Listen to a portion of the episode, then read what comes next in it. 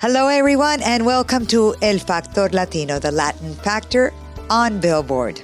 This is Leila Cobo, y estamos hoy aquí. We're here with Jaime Camil.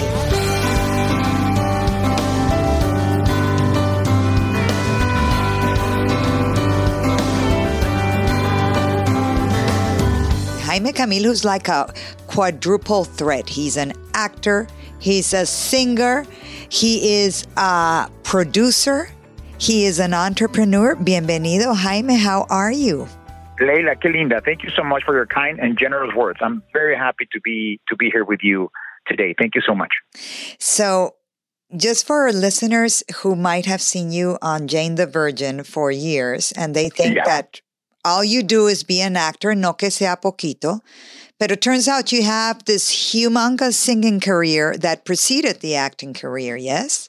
Yeah, a little bit. Yeah, I really wanted to sing first, but then life was sending me all these messages about me becoming an actor, and thank God I was I was uh, uh, clever enough to, to listen to, to see the, the signs and to listen to the signs. So yeah, now I'm, I, I ahora estoy felizmente asumido como un actor que canta. Like I don't know how to say that in English, but you're gonna I'm sure you're gonna help me.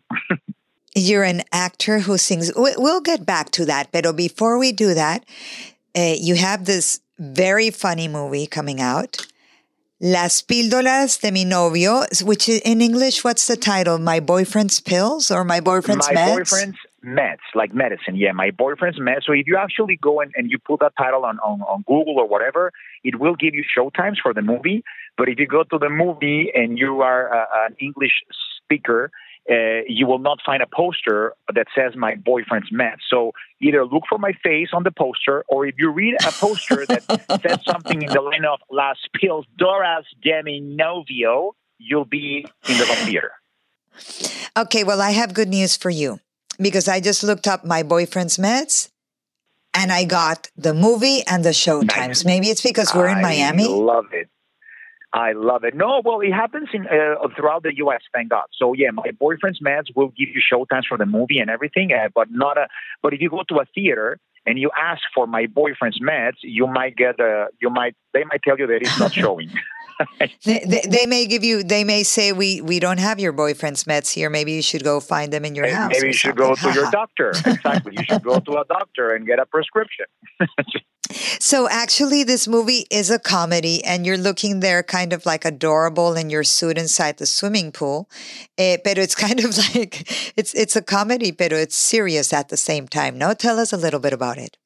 Yeah, well, comedy is a very efficient vehicle to to to to, to talk or to touch sensitive subjects. Uh, uh, so so yeah, that's why I love the the, the genre. It, it's a very powerful uh, vehicle to to open sensitive subjects and put them on the table. You know, sincer- sin- sincerely and, and honestly, and and sin tabus, sin tabúes. No. Mhm. So that's what I love about about the genre. And, and then yeah, my, my my character Hank has some mental conditions, and he takes some medicine to to control them. But then Sandra Echeverria's character uh, meets him uh, when when he's under the influence of his medicines. So everything is beautiful. He's even es muy pausado. He speaks very slowly. He's in control of his emotions. And Sandra's like, oh my God, he's the perfect guy.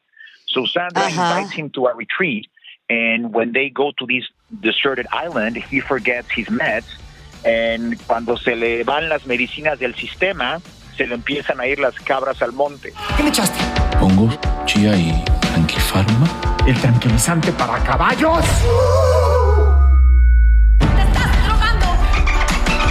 Si estuviera drogado, te haría la mujer más feliz del mundo. Pilidora. ¡Carajo, sí! So so it's at times hilarious, and at times I'm sure que estás sufriendo telling the story, right? Definitely, because I didn't want Hank to be like a, a character without depth. Even though you're you are doing a very noble genre like the rom com, I wanted Hank to have some, um, uh, you know, uh, un peso emocional, like like like an emotional weight. Because otherwise, I think I think comedy you have to address comedy with sincerity and honesty and honesty because otherwise you become like a clown. And how many pies can you throw to a to a people's face? to get a laugh. like, like you can get away with that a couple of times. Then, if you don't have this deep connection uh, via the heart or via the emotions as a character with the audience, then the audience eh, they kind of like lose interest in the in the movie. So um, even though we're doing a very noble and very I don't want to use the word simple, but you know, a, a very noble and let's let's say simple genre like the rom com, you need to connect uh, uh, emotionally with it with the audience. Otherwise, they will not enjoy the comedy as much. And uh, tell me, Jaime, I, I seem to remember that this is a movie that actually you wanted to do for a while and you took on as a producer. Is that correct? Yes, correct. I had the script like four years ago, and I love the movie. I love the the the classic rom com and all the elements of the classic and beautiful. Rom- I mean, it was written by by the writers of Mrs. Doubtfire. So of Wow. course, the yeah, yeah, the backbone of the story is super solid and super and super good. Uh, but I also saw the opportunity of giving Hank a very interesting um, emotional uh, weight, una, una carga emocional importante al personaje. Y, y también, Ujú. obviamente, you know, touch this subject that without insulting anyone and without being disrespectful to the to the mental conditions that, that a lot of people suffer here in the U.S. and all around the world, uh, we were going to to be able to touch and talk about this subject openly, uh, you know, using comedy as a vehicle, but uh, but definitely, you know, hablar del tema porque Sí. within Latinos, that's like, a, oh no, no, don't say that. They're gonna make fun of you, or you know, blah blah blah. So there, uh, hay hay muchos hay muchos tabúes detrás del tema. And totalmente, no, nosotros los latinos, nadie va al, según nosotros, nadie va al psiquiatra, nadie toma medicinas, nadie, na- nadie nunca ha ido donde un psicólogo, eso es para otra gente. Exacto. No, cuando las mujeres dicen mi esposo me ama un día y me pega al otro día, bueno, quizá sí puede ser un abusador de lo peor asqueroso, pero puede tener bipolaridad también, ¿no? Claro, claro. Sí, un tema serio, pero también tiene momentos cómicos la película y cantas, ¿no? You can't help yourself, Jaime. You you get a microphone and you have to sing. I'm going to tell you something. It's completely yeah. I'm not. I don't like to be that actor that oh yes, perfect. It is. I have a new project. oh, I want to do everything I can, or I or I know how to do. I hate that. I really hate it. Actually, I was debating uh, about the last the last scene where he sings uh, Cyndi Lauper's song "I Drove All Night." I was like. And then and then uh, we we added we added a line an AD an ADR line that that the character played by Daniel Tovar says, and because we know how much he loves karaoke, because we do establish in the movie that Hank loves karaoke. So so that's why he sings. I, I don't you know I don't like to take advantage of projects and use them as, as vehicles to showcase what I can or, or can't do. You know, I, I just, ugh, but uh, but it is completely justified, but justifiable that that uh, that the guy loves to to sing and he loves uh, karaoke. But actually, when you, you you've done that in some projects, but when you do it, it's not like uh, it's it just fits very nicely in the movie. No, uh, it's not. I, I've never seen you do it like, okay, here I am, Jaime, showcasing my voice, and this is going to be the theme of the movie. It's it's like part of the script, and it's and it's cute and endearing. You've done this before, no? Yeah, I, I just I just play along with the scripts. I, I swear to God, the the pulling strings, the other movie I did about the mariachi. Well, my character is a mariachi, so of course he needs to sing, and that's how the movie was written. They didn't change anything about the movie. That's that's how it was written.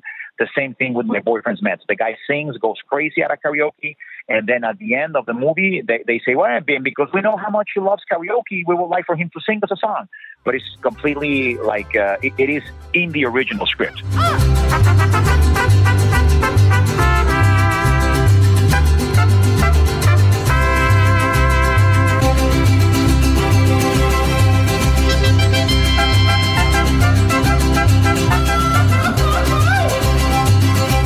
In the Latin world, we all know you, and uh, you're you're extremely well known both as an actor Thank you. and as a singer. But in the mainstream world, many people discovered you with Jane the Virgin. Uh, when you first took that role, what did you think was going to happen? Because it's this kind of weird series that's really a telenovela, no? But it's in English. It uses all the telenovela tropes, but to to an extreme, which I love. Like for example, in novelas you have evil twins. Then Jane the Virgin was like, okay, let's let's have evil triplets. You're like, all right, yeah, let's do that. Yeah, why why the hell not? So, I I was very fortunate because I had like three direct offers. Uh, uh, pilot season five six years ago, and I read three scripts. I read Narcos, I read Agatha, an ABC project that unfortunately didn't get picked up. And then I read Jane the. I'm like, oh my God, this script is so creative, so new, so, so edgy. Um, eh, bien, muy, muy, ¿cómo se dice? Que, que estaba eh, muy uh, empujando el, el limit, ¿no? Eh, como que para un mainstream market show, it was very, very risky. And I'm like, well, I love this. Let, let, let's do this.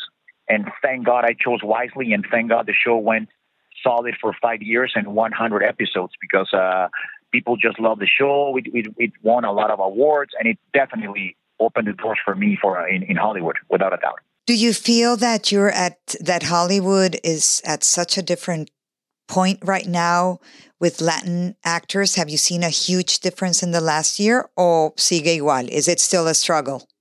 No, it's a still a struggle, but definitely we're, we're making big strides. Like there is a lot to do still, uh, but you know, little by little. Like I, am very fortunate now to have a uh, to be the, the lead of a of a new CBS sitcom, which is called Broke. And so imagine oh, being broke. a Latino, broke, yeah, being a Latino in, in CBS, which is a, uh, the biggest network in the world, and, and leading a show, a sitcom, multicam, which is uh, some may say that the the 30 minute live audience multicam is one of the most profitable, if not the most profitable TV formats in the world. I mean, just look at properties like Big Bang Theory and Friends and Two and a Half Men. So mm-hmm. the fact that mm-hmm. we're doing, we're going on Thursdays, Thursday nights at, at 9:30 p.m. So we, we the lead in the lead into our show is Young Sheldon, Men with a Plan, Mom, and ourselves. So wow. I mean, it's just it's huge. So yeah, there's a lot of things to do still, but uh, but we're making progress. Like every single day, we, we're making progress, and and we're help we're, we're helping our people get a fair and better representation uh, in the mainstream in the mainstream media. So you definitely see a change when you go to auditions, and you see a change in the availability of parts. Um, yes and no. You know, it is it is uh, it is becoming better, uh, pero hay mucho que hacer todavía. Hay mucho camino por recorrer. Eh, pero hay, pero bueno, eh, cualquier cualquier, cualquier pequeñito paso que demos ayuda, ¿sabes? Sí. Huh. That's a very diplomatic way of putting it. Pero bueno. but but uh, but what I've realized with you is that you kind of take matters in your own hands. You, no, you, see, and I and I like to be positive. Uh, you know, we could all we could all bitch about many many things in life, and and and always always uh, uh, complain and always complain and complain and complain. And I'm, I'm, it's not, it's just not my personality. I, I like to see that the positive things of like, like, oh, pero Latinos, it, it's like, dude, Mexicans have dominated the, the Academy Awards for the past three years. Um, they have representation. Representation, yeah, there's a lot to do, but I mean, but look at me. I'm, I'm leading a CBS show. Uh, and I believe uh, you might double check this this information, but I, I've heard that the first Latino to ever lead a CBS sitcom was Desi Arnaz. I'm, I am mm-hmm. the second Latino. Uh, so, yeah, 60 years have passed, and it's horrible that, that 60 years have passed. But hey, I mean, we're there. Soy el segundo, por lo menos I'm the second one. So, you know. Oh my god i love it. Okay so aside from broke what what are your next plans? What should no, we expect from you? Ahorita, como que that's, that's it, it. what about your movies? You're always movie, multitasking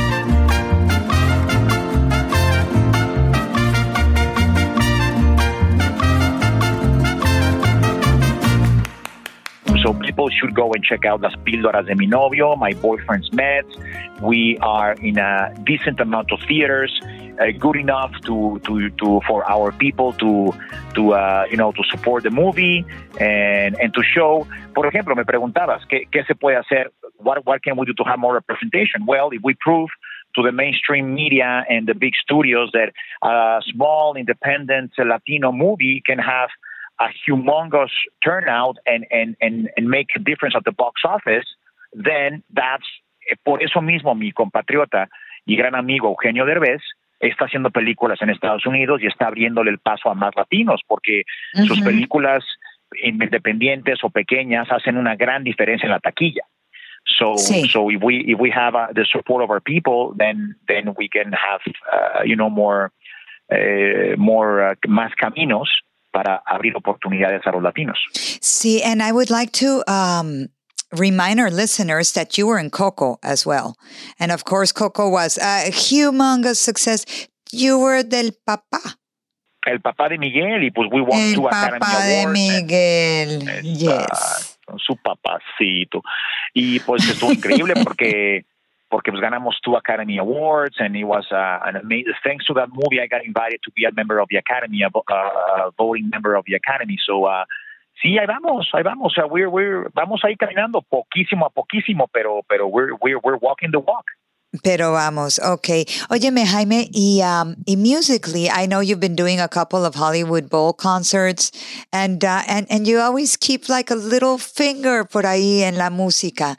Is there any new musical project that we should know about? No, I mean more musical theater, more, more than more than concerts. They're musical theater. So, so I did a, a two month run in in Chicago on Broadway. I played Billy Flynn, and then I played uh, Sam Carmichael in the in the. oh, you Hollywood were Bowl Billy production. Flynn?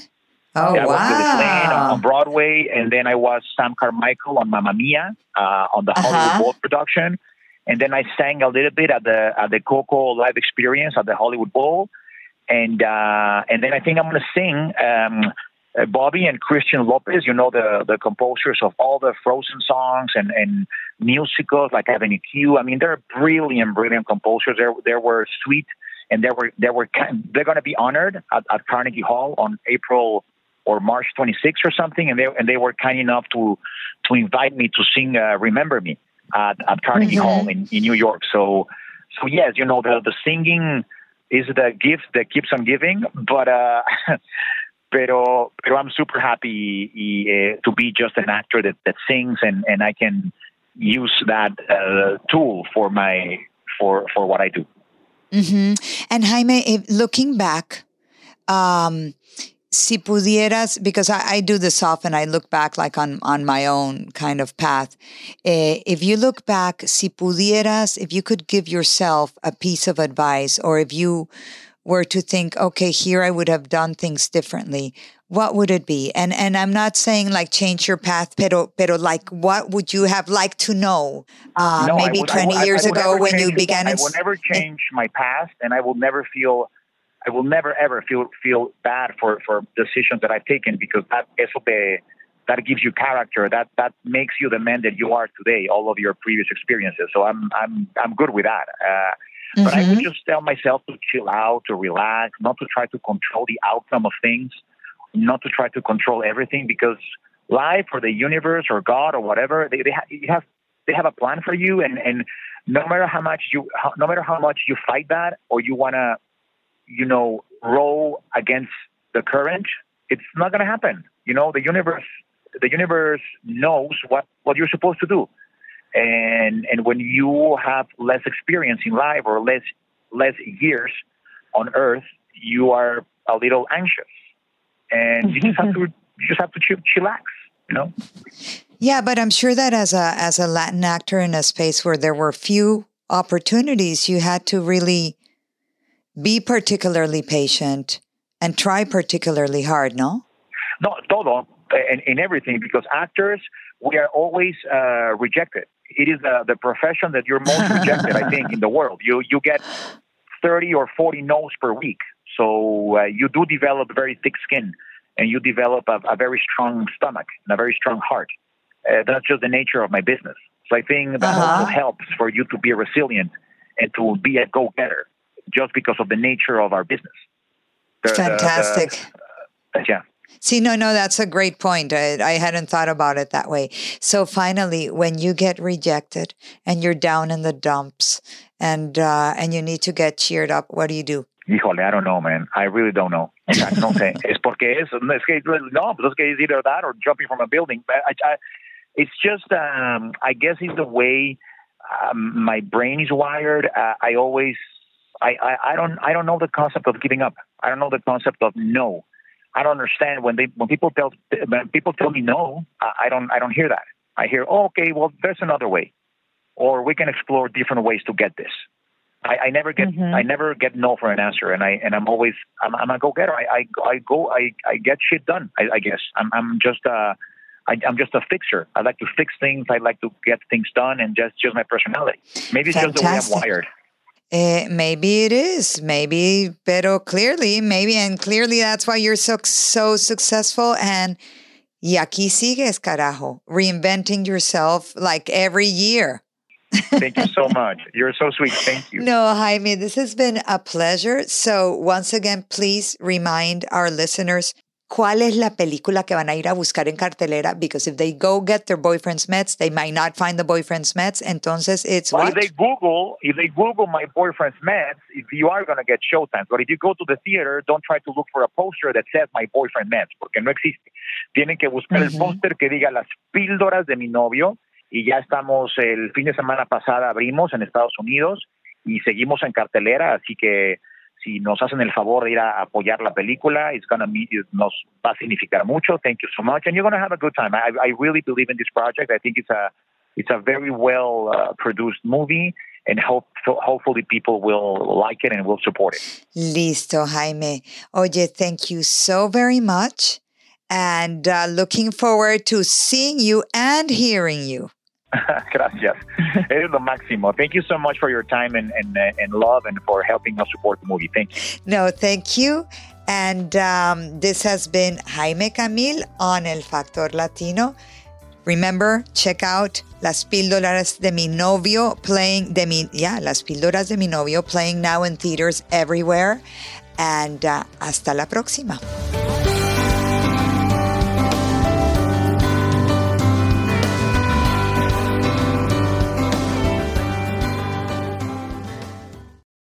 Lucky Land slots, you can get lucky just about anywhere. Dearly beloved, we are gathered here today to. Has anyone seen the bride and groom?